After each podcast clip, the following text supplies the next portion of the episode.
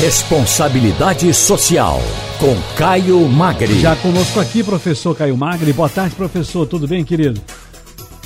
Boa tarde, Ciro. Boa tarde a todos os ouvintes da Rádio Jornal, do programa Balanço de Notícias. Tudo bem por aí? Tudo tranquilo, tudo na paz, na expectativa, como é, evidentemente você também deve estar com seus aí. Caio Magre, gente, é sociólogo e diretor-presidente do Instituto Etos, e a gente vai falar hoje uma coisa muito interessante, que durante os 20 anos de ditadura, não ocorreu nenhuma eleição direta para presidente da República. Em 1984, o movimento Diretas Já devolveu ao povo brasileiro o direito à participação política. Hoje, o voto no Brasil pode ser considerado universal, independente de critérios de renda, raça ou religião. O uso do voto é mais amplo, gente e o processo eleitoral tende a ser livre de influências de quem ocupa o poder. Mas aí, professor Caio Magre, a população brasileira cada vez mais renuncia ao poder do voto. Existe alguma explicação para esse fato? Eu lembro que eu estava lá em nossa cidade, em São Lourenço, que é aqui na região metropolitana, com meu filho no primeiro, no primeiro turno para votar. E à noite, fazendo, a gente fazendo um balanço, ele estava, durante a semana, aliás, subsequente, ele dizendo: Olha, Quantas pessoas que nós encontramos em São Lourenço que tá no nem nem, tanto faz, sabe, aquela falta de ânimo. Então, a população brasileira me parece que cada vez mais renuncia ao poder do voto. Existe alguma explicação para esse fato? Ao mesmo tempo, eu tenho outra dúvida. Por que é importante exercer, então, o direito de votar? Então, Ciro, bom, essa, você teve nessas últimas eleições, nessa, nesse primeiro turno, quase que 20% do eleitorado é, não compareceu. Uhum. Isso são 31 milhões de votos, é bastante, é bastante. Acho que são muitos fatores que vão desde questões que, que, que estão envolvidas com os resultados mesmo das escolhas, e a gente não tem avanços importantes na gerando uma desilusão com os gestores públicos. Acho que há pouca informação sobre o sistema político, portanto, as pessoas ainda não entendem na sua totalidade, de uma maneira universal, a importância e, a, e o papel que cada um tem nesse processo. Né?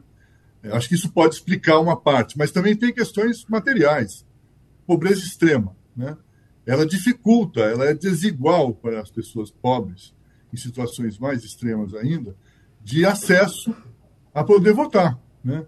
Tanto do ponto de vista de infra, infraestrutura pública, os custos. Então, Hoje, por exemplo, o transporte público passe livre devia ser implantado no Brasil definitivamente em todas as eleições em dois, nos dois turnos. Né? É, o que significa o seguinte: são dois dias por ano onde você tem passe livre, isso devia estar considerado como uma coisa da concessão. Né? Então, isso é um direito. Então, acho que essas coisas. Mas, de alguma forma, significa o seguinte: se você não for votar, de qualquer forma será decidido. Né? É, e, e, portanto, vai haver uma decisão que vai influenciar a sua vida. Portanto, votar e participar de uma eleição né, é, é, é, absolutamente fundamental para você poder com, é, participar do processo de impactar o que você acredita que tem que ser feito como política pública, como, como algo para todos. Né? Então, esse engajamento já seria importante. No fundo, é, a gente tem que entender que ah, cada voto conta. Eu acho que um pouco esse também é uma resposta, ou pelo menos um diálogo com a questão do, do importante, da importância de exercer o direito de votar. E cada voto conta, né?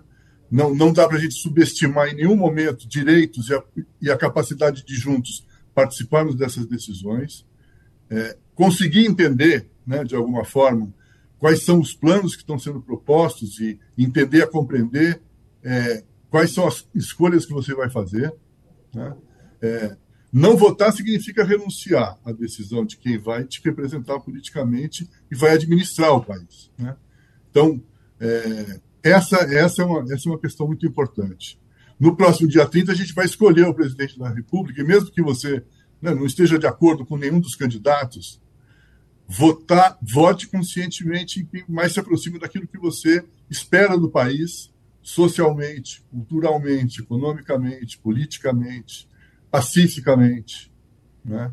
É, que, que é uma possibilidade de ter mais quatro anos diferentes e conseguir avançar nas pautas que a gente pode é, escolher e continuar escolhendo democraticamente a cada quatro anos.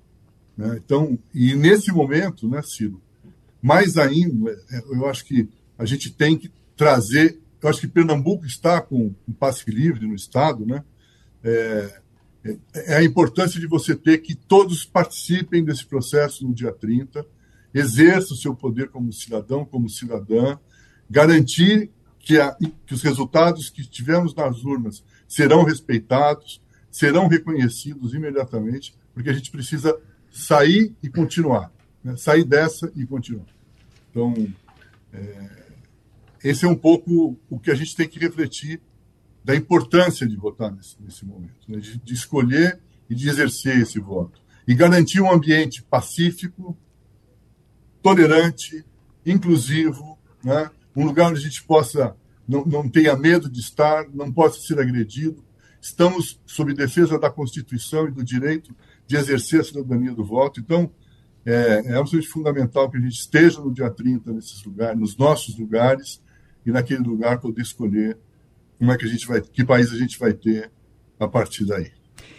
Muito bem, sempre bom ouvi-lo, professor. E só, eu queria só complementar, se o senhor permite, que hoje eu estava lendo no, no Caderno de Cultura do jornal Globo, logo cedo, com a Ruth de Aquino, ela falando sobre como é bom, né, como foi bom para o Brasil nós temos o segundo turno. E ela chama a atenção logo no seu primeiro parágrafo, na sua primeira exposição, o seguinte: durou uma eternidade. Foram quatro semanas do calendário oficial mas a folhinha emocional cada dia trouxe uma alegria, ou nas palavras uh, uh, da ministra Carmen Lúcia, uma agrura. Independente de quem você vai, vai, eleger, de quem você vai votar no próximo domingo, no caso aqui a presidência da República, Bolsonaro, Lula, Lula, Bolsonaro, e é isso que estou colocando esse parêntese, entre o primeiro e o segundo turno da eleição mais importante desde a redemocratização, o país amadureceu sim. A expressão de voto se tornou mais convicta para muitos mais reveladora do país que cada um quer para si. E aí eu digo sempre, é importante você exercer democraticamente o seu direito, o seu poder, evidentemente, de voto no próximo domingo. Professor Caio Magri, um grande abraço e até a próxima. Grande abraço e um bom domingo e um bom voto para todos. Felicidades.